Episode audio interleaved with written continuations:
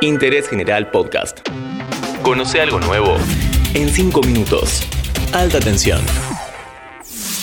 Hola, ¿qué tal? Bienvenidos y bienvenidas a un nuevo episodio de Alta Tensión, el podcast sobre energía de interés general. Hoy vamos a hablar sobre el precio del gas, lo que pagás si estás conectado a la red, lo que vale una garrafa para los que no tienen esa suerte y lo que vale en boca de pozo. ¿Qué pasó en abril y mayo con la provisión de gas y por qué hubo cortes para algunas industrias? Mi nombre es Tomás Rodríguez Sanzorena y acá viene un chiste que estamos evitando desde que arrancó este podcast que ya tiene más de 30 capítulos. Querido negro González Oro, decilo tuyo. El negro, el negrito, el negrazo, el negrudo, el negro hija, el negro hungo. Dale gas.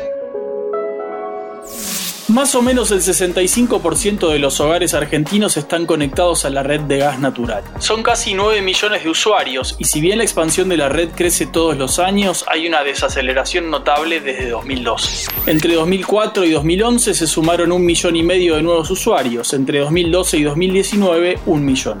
Estos son los hogares que pagan la tarifa que en mayo aumentó un 6% después de casi dos años de congelamiento. Como informa el Enargas, la tarifa promedio para los usuarios residenciales es de 2.152 pesos por mes. Según un análisis del portal EconoJournal, una familia de la ciudad de Buenos Aires que tiene cocina y termotanque a gas más dos estufas pagará este invierno unos 2.600 pesos. En el resto del año, más o menos 1.800. El 35% de los hogares en nuestro país no están conectados a la red y para calefaccionarse, cocinar y tener agua caliente en general utilizan gas de garrafa. El precio promedio para una garrafa de 10 kilos en las distribuidoras oficiales es un poco menos de 500 pesos. El problema es que las distribuidoras no son tantas y entonces en otros puntos de venta se consigue a 600 pesos más o menos.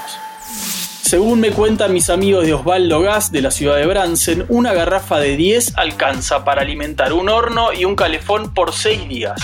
Y para calefaccionar también una de 10 dura unos 6 días. Obviamente que depende del consumo y si hace mucho frío se usará más gas.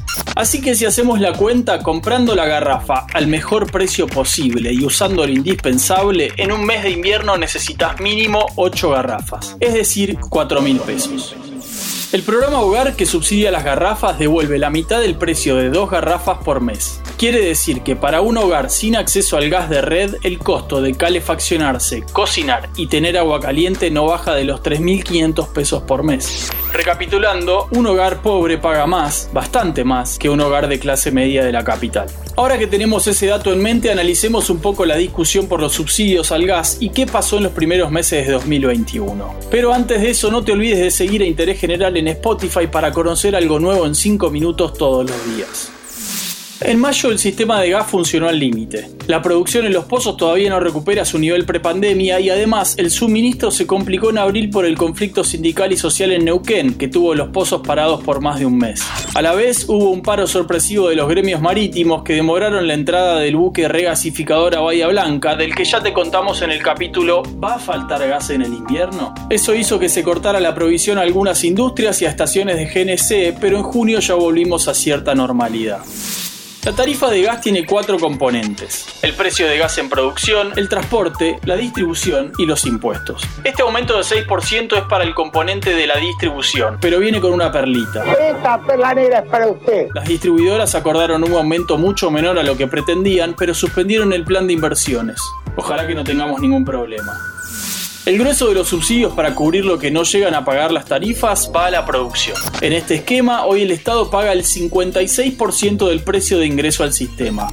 Son un poco más de mil millones de dólares en todo el año. El precio promedio se calcula en casi 4 dólares por millón de BTU. En épocas de crisis es entendible y hasta saludable que el Estado sirva de colchón para acceder a un servicio público esencial. Los salarios argentinos están destruidos. Pero no es ni razonable, ni justo, ni sostenible seguir por mucho más tiempo con un esquema que no beneficia a los que más lo necesitan, sino todo lo contrario. Ya terminamos y no hablamos del proyecto para ampliar el régimen de zonas frías, que baja las tarifas a 3 millones de usuarios. Hasta ahora aplicaba solo para la Patagonia. Otro día vamos a hablar de eso. Espero que te haya interesado este nuevo capítulo de alta tensión. Nos encontramos la próxima. Yo soy la aventura y tú la realidad. Tú la Seguí a Interés General en Spotify y escucha nuestros podcasts nuevos todos los días.